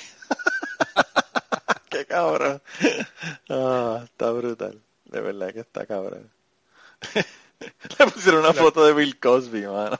La foto de cuando lo arrestaron, que estaba así bien triste. Esa foto le pusieron. No, y ahora, ahora me acuerdo que de hecho que le, le- ella estaba como que despotricando así de que le estaban dañando el hashtag, qué sé yo, Ay, qué y pena. la y o sea ya, ya como que estaba haciendo el ridículo y como que ya me está dando penita y yo me mira este o sea usted no es la primera que le pasa esto mire la historia de la gente que trolean en Twitter Claro. y después pues, puse el hashtag me da penita. Porque, coño. Y después entonces me contestaba que, ah, que, que ella estaba sorprendida que yo estuviese defendiendo el bestialismo y que estuvieran posteando ahí. Como que, ah, pendeja, lee lo que estoy escribiendo. Un supuesto analista y researcher ni siquiera puede leer un tweet y entender lo que tú le estás diciendo.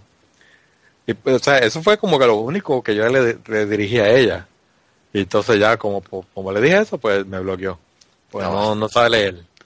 Pues yo estaba, yo estaba preocupado por el asunto porque no había bloqueado, pero me bloqueó, así que me siento realizado. Ya, ya puedo dejar de joderla.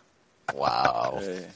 Misión cumplida. Misión, misión cumplida, como, de- como dicen los políticos boricuas. Después que matan gente en el Cerro Maravilla. Ah, diablo, le pusieron una foto de Justin Bieber en nu. parece que parece que de un paparazzi o algo. Está como, como que en una cabaña y se ve bien lejos, bien lejos, pero está en nu en el balcón. Y, y le pusieron la foto. Le pusieron la foto de, de, de Santini con las manos así como la, la foto que ponen a veces de Santini que sale con los rayos de los dedos. Eh, está cabrón. Está cabrón. Hay un tipo. El alcalde pusieron- Palpatine. Cabrón, le pusieron un, le pusieron un tipo con un letrero, ¿verdad? Y con, con, con dos dedos arriba así como, como diciendo Victoria, lo- la V de Victoria con la mano. Y, y el letrero le cambiaron lo que decía y le escribieron somos bellacos pero no delincuentes. Diablo, lo que está brutal. De verdad que esa pobre Ya- mujer tiene que estar mala de los nervios. Eh, no, y ahora hay que aprovechar este año que entonces ahora yo, estoy empezando a ver que los políticos empiezan a contestarle a uno por Twitter, Ah, porque sí, están en campaña de elecciones, claro. algo que no hacían desde la pasada elección. yo, yo he recibido tweets de, de quién, de Batia envió uno hace unos un par de semanas, el de hoy quién fue, este Vega Borges fue, ayer Antiel, ah Vega, Luis Vega Ramos, eh, peleando por lo de GameSpot, Ay, Eh. get started, cabrón. que pues entonces ahora como estamos en época de elecciones entonces están tratando ahora sí entonces se tratan de discutir con uno para para Sí, para pa- hacerse como que están ellos están bien pero mientras Pero tanto tuviste, tuviste que rapidito se puso el- los talking points ahí, ¿verdad? Sí todos precisos con los talking points Sí, Este, sí, están este, empezando, Ejero Fox. empezó y, y lo siguieron por ahí para abajo, casi como si hubiera sido coordinado, no sé. sí tacho, está como como Fox News Sí, ya no tienen los talking points por ahí se va todo el mundo sí, no, eso fue... Están aprendiendo, están aprendiendo de sus mayores en los Estados Unidos. Oye, mano, Manolo, pero fue que cogieron ese talking point de que, ah, esto de GameSpot tiene un failed business model, por eso fue que se fue. Por eso dejaron 40 tiendas en una sola jurisdicción y se fueron completamente al país. Claro, claro. Entonces ahora les revientan en la cara que Walmart, este, Walmart, hermano, finalmente va a forzar al gobierno a que eh, nos den el reportito de la, la ¿cómo es? KPMG. Ah, sí. Sí. Y, y, y Oscar Cejano se puso a decir en, la, en el artículo que esto está muy interesante, juzgando que Games, GameSpot se estaba quejando de lo mismo. Está cabrón, pues yo tengo un pana que, que Robbie Cortés, ¿verdad? Que estaba diciendo que había sido porque le iban a subir que las contribuciones a la mierda. Dije, ah, una fuente entera el crédito me dijo a mí que tenía que ver con ellos no pagar el IVU. Pero ¿cuánta, ¿para cuántas compañías en Puerto Rico no han pagado IVU? Y no solamente son compañías de, de pequeños negocios. Está cabrón porque los pequeños negocios son los que están pagando el IVU. Las cadenas son las que no están pagando un carajo. Eso está cabrón. Tú sabes. Sí.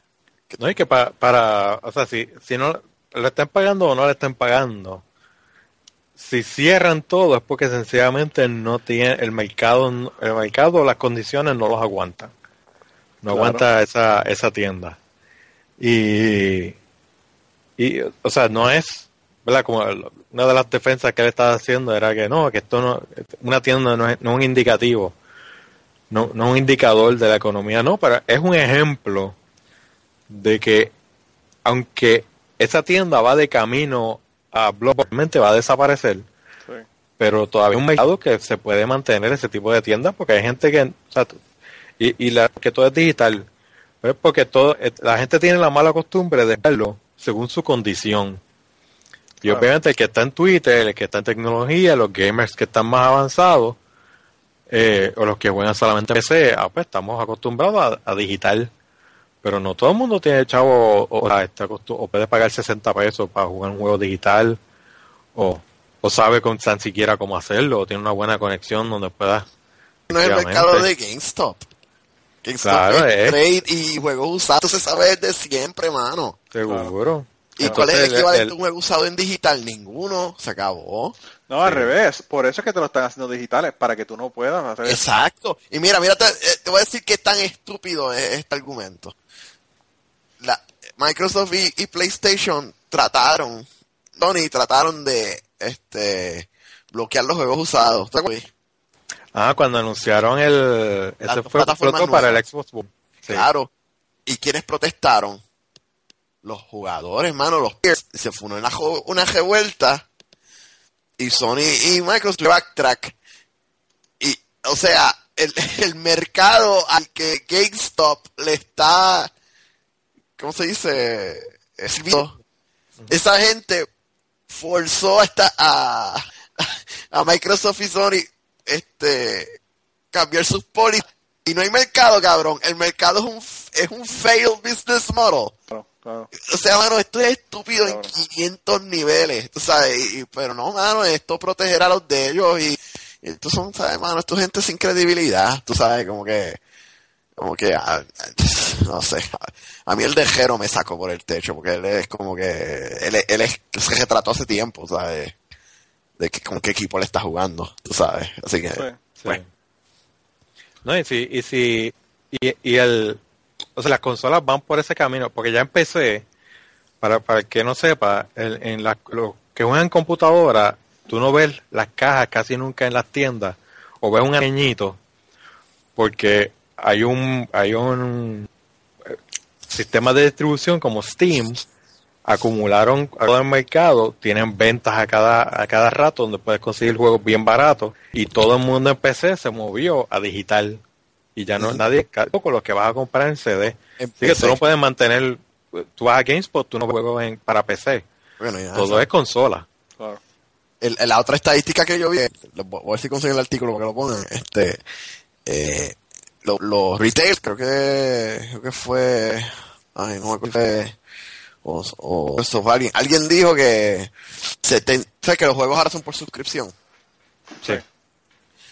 Y los extended long term subscriptions, el 70% de este distribuidor en específico, creo que todos venían de in-store. Porque el, el, el- el- lo- los clerks te hacen el pitch y te venden el- la suscripción. Y de nuevo, este business model Eh, eh, eh,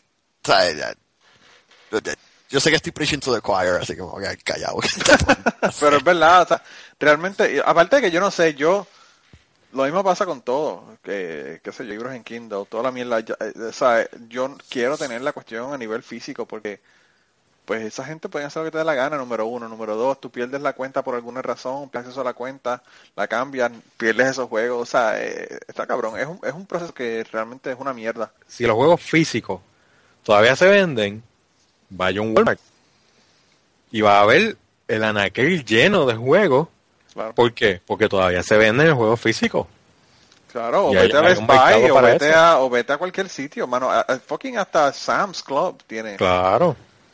Y, y, el- y es como los, como los libros que decían cu- cuando Border cerró.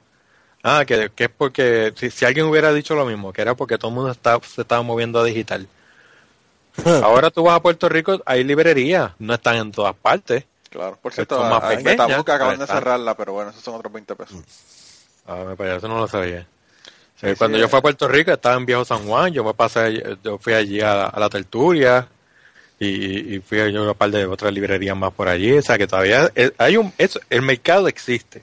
Mira, te envié, te envié el link. Ubisoft, casi nada, esos eran. Ah, Ubisoft. Que los, los season, 70% de los Seasons Passes para Assassin's Creed, casi nada. Y Watch Dogs, de downloadable content en el primer año, en el primer quarter, todos vinieron. Exacto. Diablo. Casi nada, pero esto es un failed business model, tú ves. Pero na- nada, nada. O sea, Pero eso- yo te voy a ser bien sincero, el problema de Puerto Rico es que en Puerto Rico, como yo he dicho mil veces, hacen un super tubo, pero se pierde el 43% del, del fucking agua. Eh, y suben el IBU, pero el 50% de la gente no paga un carajo de IBU. Mano, ¿cuánto tú vas a recuperar de contribuciones que se pierden cuando tú coges a una persona que no está pagando y, y, y dices, vamos a coger a todos estos cabrones que no están pagando, vamos a empezar a sacarle el, el IBU? Entonces lo que está cabrón es que la gente lo paga. Si fuera que no se pagara, está cabrón. Pero la gente está sufriéndolo y no está viendo resultados porque no está llegando a, a- a- a cubrir gastos, ¿verdad? Que se, que se deben del gobierno y el déficit. Ujú. O sea, eh, está cabrón, está cabrón. Y, y, y pasó algo similar, por ejemplo, con el caso de, de PayPal, que La verdad. PayPal dijo que no iba a aceptar más transferencias de, de- de dinero entre personas en Puerto Rico porque se lo pusieron muy caro el gobierno. Sí. Ahí, pues, como PayPal no es una tienda que va a morir, o sea, PayPal es un servicio establecido, está fuerte, está sólido, y un montón de gente empezó, puso el grito en el cielo, ahí fue que entonces se preocuparon y viraron para atrás. Pero cuando la, pero entonces, allá lo que había que preguntar era, ¿por qué aprobaron esa ley? Cuando aprobaron esa ley, ¿ustedes sabían que eso iba a afectar a PayPal? ¿O hicieron algún estudio? Porque Puerto Rico es la, la tierra del estudio, que todo, todos supuestamente lo estudian. Claro. Hay un estudio para todo. Claro. Entonces, ¿por qué, pero bri- después no, por qué no lo que, lo que descubren en el estudio.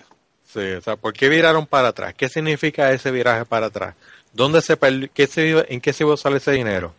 ¿O estudiaron qué, qué, qué compañías o qué o la gente que se iba a afectar por eso? Pero no, o sea, siguieron para adelante. Ah, pues, de aquí, ah, de aquí podemos sacarle chavo. Vamos a sacarle chavo. Sin pensar o sin considerar que a lo mejor tú subir impuestos lo que hace es que decre- de- deprime la economía y termina con menos chavos todavía. Claro. Eh, el, el, el, ¿tú te te se acuerdan cuando hicieron el, cuando vinieron a jugar por, eh, cuando pusieron a los expos en Puerto Rico? O sea, cuando, Los, los- los- los juegos de pelota. sí. Y no se acuerdan de cuando la, que cuando, que minutos antes, ¿cómo es? Horas, no horas, este, días antes del, de los primeros juegos, la, la, la legislatura pasó a la traga la Yamil Milla, este, nuevo, eh, leyes para pa, poder cobrarle tax a los jugadores que vinieran a jugar. Ay, diablo. Como todos los jugadores de Grandes Ligas, y me acuerdo un jugador estaba encojonado y yo, pues hermano, no viene aquí a dar un espectáculo y qué sé yo, y ve estas cosas. Y pues, y pasaron la ley a las millas para poder cobrarle tax a los tipos. Está brutal. Mira, y yo no he tenido oportunidad de leer en detalle, ¿verdad? La nueva legislación de lo de los créditos por lo del reintegro. Eh, ¿Ustedes Mm. están al día con eso? Explíquenme, cuéntame. Ah, lo del reintegro. Sí. Pues, brother, yo, yo, yo te puedo hablar del viejo mío. No, no, no, no, no, pero, pero yo sé de lo de pagarlos, pero que ahora hicieron una legislación para, para dar crédito. Ah, para hacer los créditos. Sí. Así Eh, que entonces, el, en vez de que te sientas a esperar que haciendo te manda un cheque, te lo van a, da- a hacer de crédito Para la, para la próxima planilla. claro, pero si todos o sea, que de momento, pagas, si que de momento tú ese pagas, dinero, eh, el, el, el- ese dinero que tú, ibas, que tú pagaste de más, que el gobierno te iba a devolver, que tú ibas a usar para ir a la tienda, para ir a un restaurante, o para ir al cine, para pagar, para comprarte unos zapatos, para el regalo de la novia, para pagar la lo otro. matrícula, para, para irse de viaje, si quieres ir, que a veces mucha gente hace eso. Lo cogen en un lump sum, se van de viaje cuando les llega. Exacto. O te vas para un parador o lo que sea. Ese dinero se fumó, no existe. Y por ahí se sigue, se va a seguir jodiendo la economía. Pero la pregunta, lo que yo no entiendo del asunto, yo entendía lo del crédito, lo que no entiendo es, una persona como yo, que todos los años le devuelven, ¿verdad? Porque yo siempre pago de más. Eh, ¿Cuál es la pendejada? ¿Y cómo carajo van a hacer? Porque, tú sabes, te pueden dar un crédito para el próximo año, ok, perfecto. Pero el año que viene entonces va a tener dos créditos, y el año próximo tres créditos, y el año próximo cuatro No, no, yo créditos. creo, yo, según lo, que entendí, pues, puede, o sea, yo no, soy experto, así que puedo estar equivocado, pero según lo que entendí es que, o sea, tú lo usas, si te van a devolver 500 pesos, pues entonces tú lo usas eh, para el próximo, o sea, que no, no sería como que dos, tal vez se acumularía, y tal vez, o sea, si tu sueldo sigue igual, y las, y las extensiones y todos los reclamos sean iguales, pues tal vez entonces el año que viene termines con otro crédito tal vez de la misma cantidad de 500 pesos, Está bien. porque pagaste lo mismo. Por eso. Y Entonces, una persona va- que haga eso todos los años, como yo, porque yo todos los años que he trabajado me han devuelto dinero porque pago de más, pues realmente hay crédito. ¿Qué, qué crédito? No, no hay crédito de nada, porque tú sabes, lo que están es quedándose con tu dinero todos los años. Exacto. ¿Entiendes? Y, y es dinero que no, no, no para a ningún lado, porque es dinero que, que desapareció, no, no, no va a entrar a la economía. No, no, no, porque claro, porque no tienen ese dinero. Y, y- y no Entonces- tienen el dinero, o sea que tampoco va para el gobierno. Realmente reduce el, la- el déficit, pero no hay dinero líquido para tú poder pagar pensiones o para pagar whatever, empleados públicos, ni nada de eso.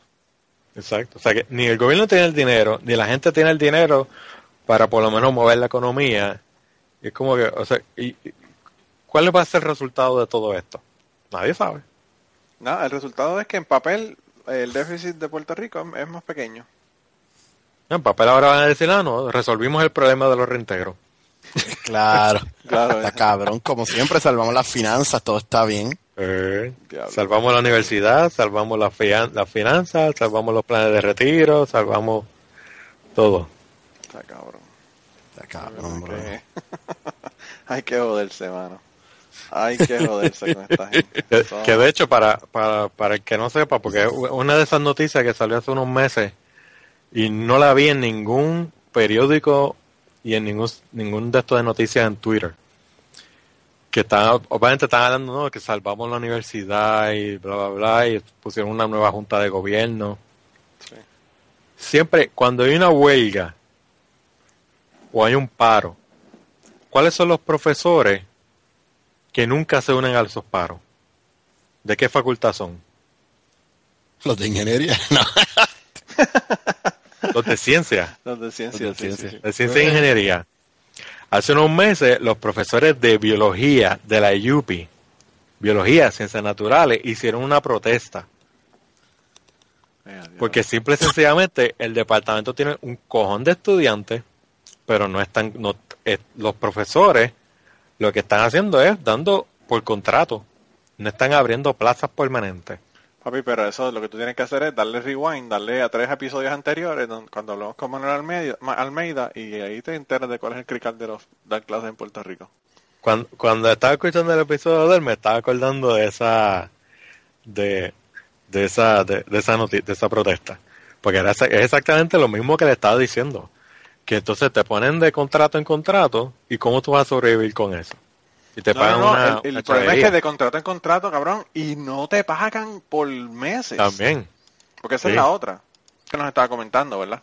Por cierto, si quieren escuchar el episodio completo es el 21 Eh, se llama Trabajando en Puerto Rico y Star Wars, porque hablaron, ha- hablamos de Star Wars al final. Sí, sí. Pero, pero sí, eh, eh, yo lo, yo lo escuchaba y yo decía, puñeta, con razón, lo mejor que hace Luis Villanueva es quedarse en Estados Unidos porque está cabrón y se fue a Puerto Rico a estar en este olla de grillo, en este crical.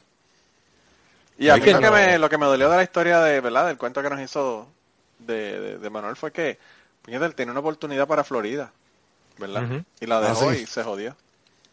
Por culpa de estos hijos de puta que dijeron que le iban a dar una, una, una, ¿verdad? una posición y, y después resultó que no le dieron un carajo. Sí, y eso, eso, y eso te da una idea de que a, o sea, a ese nivel están las cosas que ni- las cosas que la gente ni se entera. Pues como no estaban rompiendo cabezas en la Yupi, pues na- nadie en la prensa se, se dignó a, a cubrirlo. Claro. Pero es, es a ese nivel que hasta los estu- la, la facultad de más chavos, que es naturales, no tiene chavos para, para poner profesores, para reemplazar un montón de, obviamente un montón de profesores, como todo, ¿no? Un montón de profesores se han ido.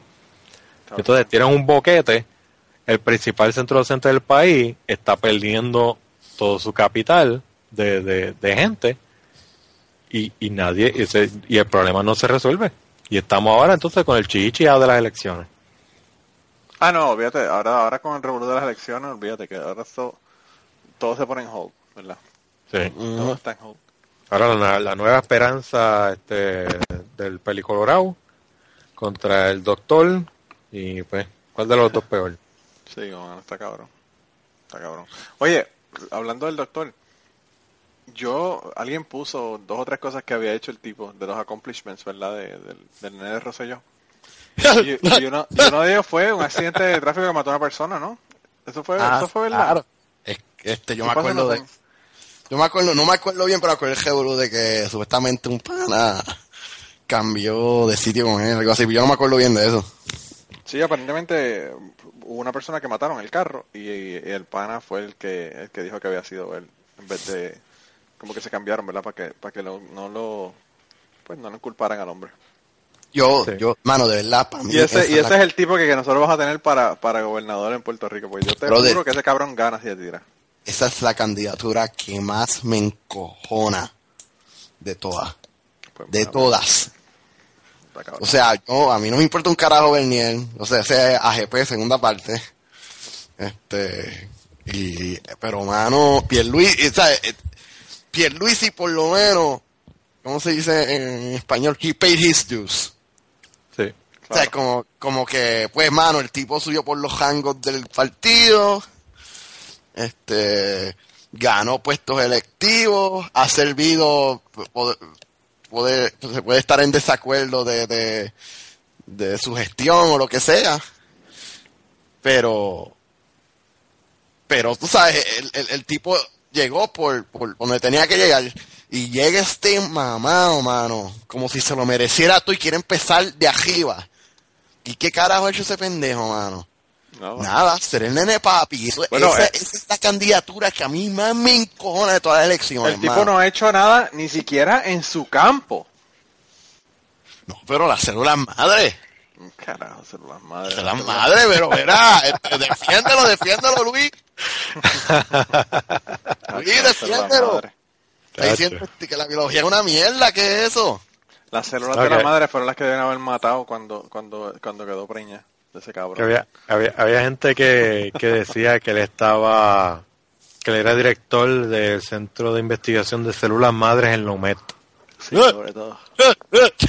Y, Entonces, y entonces cabrón. cuando le pregunta, ah, ok, ¿cuál es el website de ese centro? ¿Qué profesores trabajan? ¿Qué han producido? Nunca recibe respuesta, obviamente, porque la persona, obviamente, se están dejando llevar por lo que dice, eh, eh, ¿verdad? Lo que dicen los, los, los rosellistas, de que pues él tiene ahora este centro de investigación en Lomet, qué sé yo, pero, o sea, centro, yo le puedo poner a mi, a, a un cuartito allí, centro de investigación, eso no Es que significa un nada. centro virtual, Luis, un centro virtual. Tú no lo entiendes, esa pobre muchacha.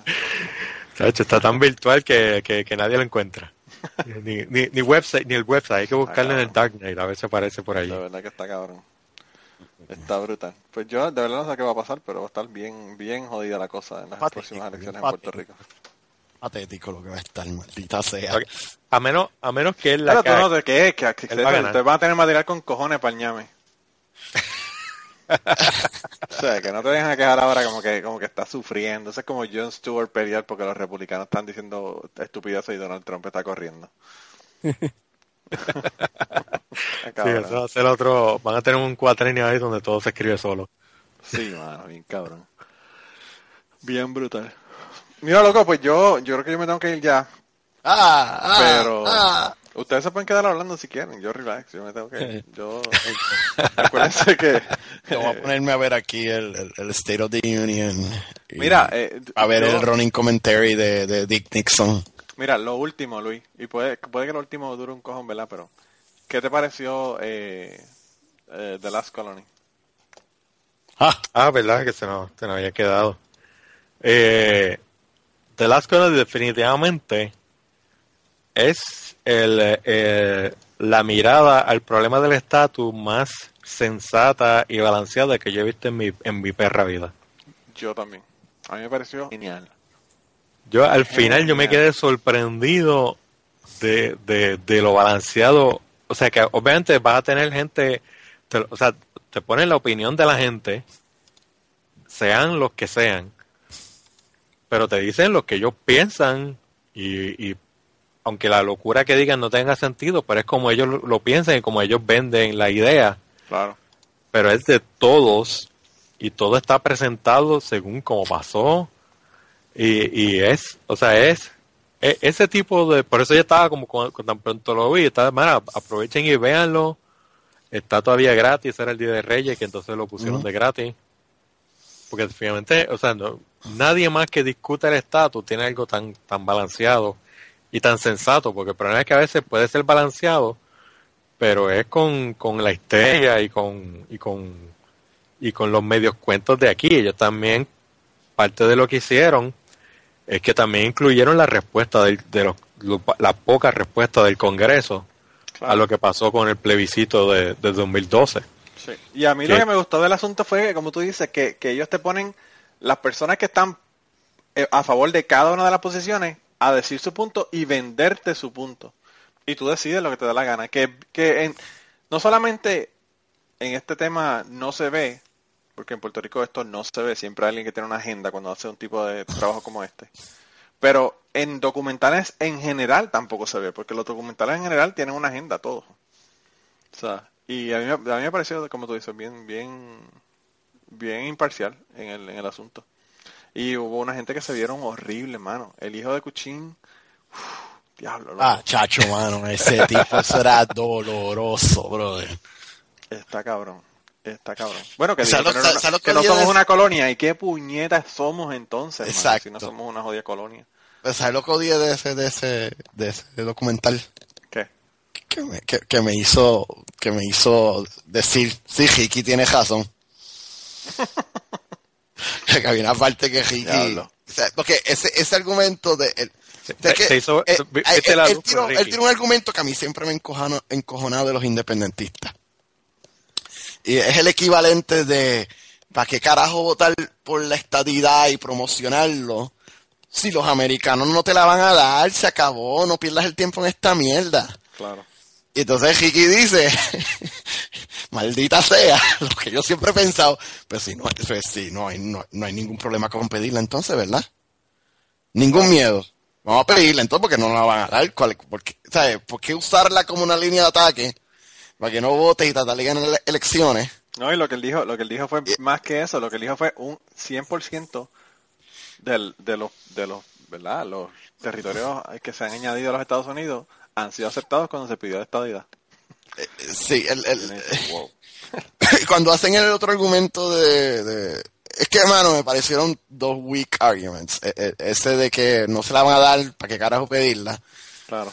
y la- el otro weak argument era bueno no tan weak pero como que te hace pensar cuando ellos dicen que Estados Unidos no quiere ser una entidad multinacional Claro, como si no lo fueran ya. como si no lo fueran ya y qué carajo es Hawái No, puñeta. eh, ¿tú y- me entiendes? Y, y- y- es como que sabes que es, eso no es un argumento ¿sabes? por lo menos para mí la otra cosa que para mí fue dolorosa fue la cantidad de veces que se mencionó el fucking equipo olímpico y Miss Universe, mano. Lo de Miss Universe viniendo de Lourdes de Santiago fue muy decepcionante. Pero Sí, no solamente ese- eso, encima de eso, o sea, ese es el argumento que tú ves todo el tiempo. Y, y a mí me sorprendió o me pareció interesante que una persona como Ángel Arnar, ¿verdad? Cuando lo vio dijo, wow, eh, eso realmente es tan importante. Y yo le dije, sí, en Puerto Rico sí es tan importante, porque eso, todo el mundo te dice el argumento. Bueno, tuviste la gente que entrevistaron en la calle, con eso era con lo primero que salían. Ajá. Está cabrón. Sí, o sea, o sea, que lo, lo del equipo olímpico, yo, aunque en- a mí no me, no, no me, me tiene sin importancia porque no, yo no sigo deporte, pero yo le puedo entender un poco el, el argumento porque es como que está, porque lo, lo yo, o sea, yo veo el- el- lo idealizado de lo que son las Olimpiadas, que es como que algo, pues, tratar de poner el mundo junto, junto, junto, ¿no? Y que todo el mundo se, se compita de tú a tú, cada país. Claro. Pues, por ahí es como, como- si uno lo ve de esa manera, pues, fine, yo no, no tengo problemas con eso. No debería ser prioridad, no debería ser un argumento de importancia, pero si, la, si alguna gente le tiene importancia, pues, fine, no, no tengo problema con eso. Pero que entonces, María Lourdes Santiago, hasta que yo tengo entendido, es abogada, o sea, ella- esa mujer es, Claro. es una mujer, es abogada, es independentista, es una mujer educada, y que venga con el argumento de Miss Universe. Cabrón, Sí, eso que es. es, eh, que es una mujer, punto. Es, o sea, exacto. Porque las mujeres, realmente las mujeres hoy día no le importa una puñeta. La cuestión de la belleza eh, ya es algo que no realmente no se le está prestando tanta atención como antes, tú sabes. Y que sea una mujer que sea la que quiere perpetuar mierdas como esa, está cabrón. Exacto, eso a mí me enco... Exactamente. Yo cuando lo escuché, como que, wow, tú sabes, como que, ¿por qué te no es- por, e- por esa línea, tú sabes? Sí, no- Y- y no estamos hablando de representación en la ONU o, o- Sí. o algo de que Claro. pueda tener, son modelitos. Exacto. Es un mid market. Claro. Eso no tiene, no tiene valor alguno para el país. Eso es, eso es un, es una, eso es una actividad privada, sabes. El- el- el- y, ¿Sabes? Yo, no sé, yo, para mí me vale más el argumento de la ONU, me vale más el argumento de la, de, la determinación y de tomar nuestras pro- eh, propias eh, decisiones y todo eso. I can get on board with that. Pero, Pero, pero yo creo que, como dice Luis, el argumento de, de lo del equipo olímpico, por lo menos es una cuestión patriótica y todo el asunto. No, y ahí, ahí sí, exacto. Este, el otro también que no me gustó tanto, y no sé, no sube, a lo mejor era yo siendo muy crítico, pero de nuevo, volviendo a lo del multinacionalismo, cuando a, a lo último, este, Lula de Santiago se va en esta diatriba contra el melting pot. Sí, sí, sí.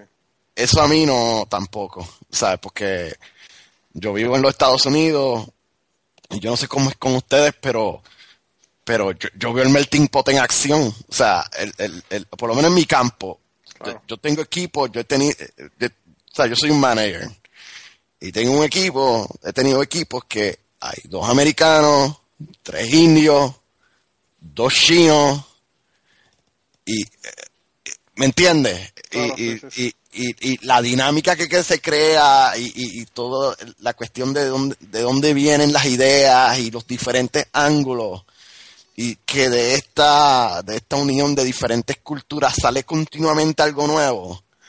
Eso yo lo veo todos los días, tú sabes. Ese, otro argumento me, pareció bien weak, me pareció bien, ¿cómo se dice? Isolationist. Este,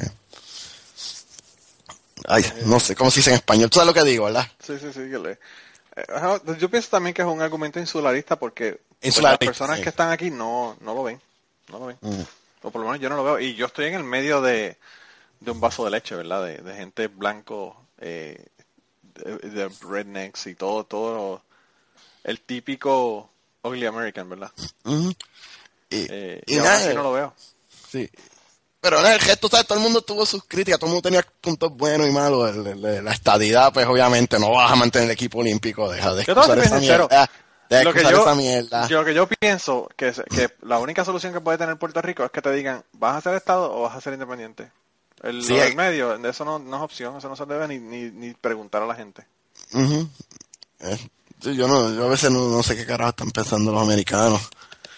Y no solamente eso, que están pensando los, los boricuas, que se han dado cuenta que Puerto Rico está implosionando Y aún así, hay un chojo de gente que están a favor de, del- de la colonia. Está cabrón. Sí, mano, pero eso es producto también del miedo. Yo sé, pero puñeta, o sea, hay que, hay que agarrar el toro por los cuernos en algún momento. Sí, eh, pero nada, yo estoy de acuerdo con Luis que, que fue bien balanceado, se dieron todos los puntos. Eh, eh, eh, lo odio porque José yo y, y, Aníbal sonaron razonables. Este, Ah, ah, me encantó porque Hernández Mayoral este, lució como lo que es, ha lucido, que no ha hecho nada en su vida, excepto ser el nene papi.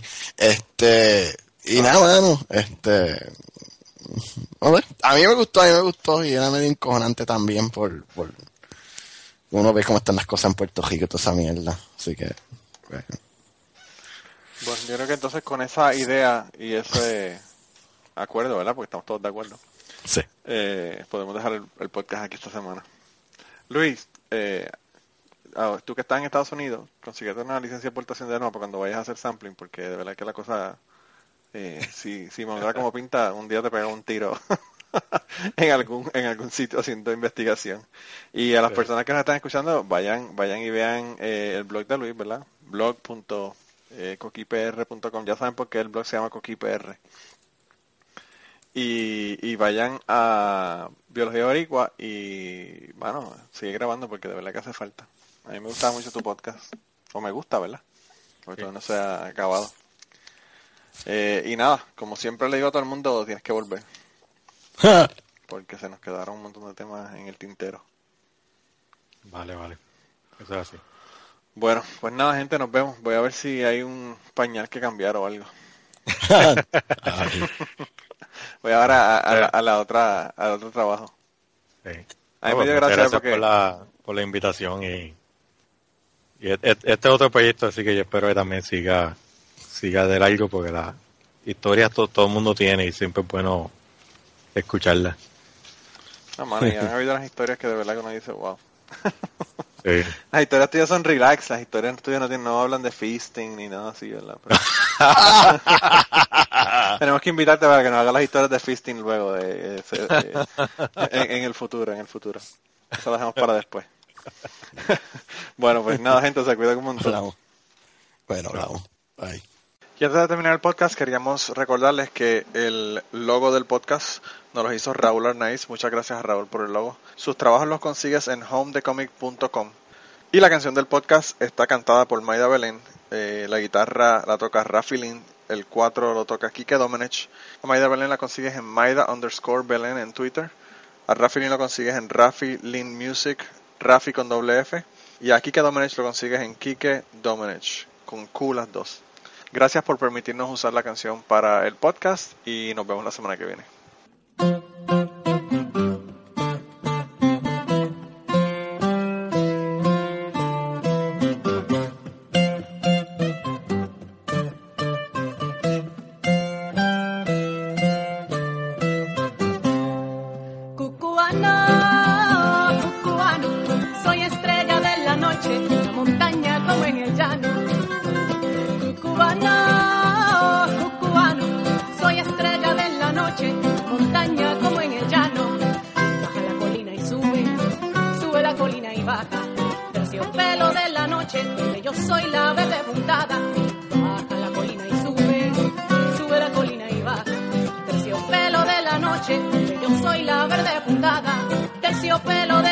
Donde yo soy la verde puntada. Y digo así, cubano,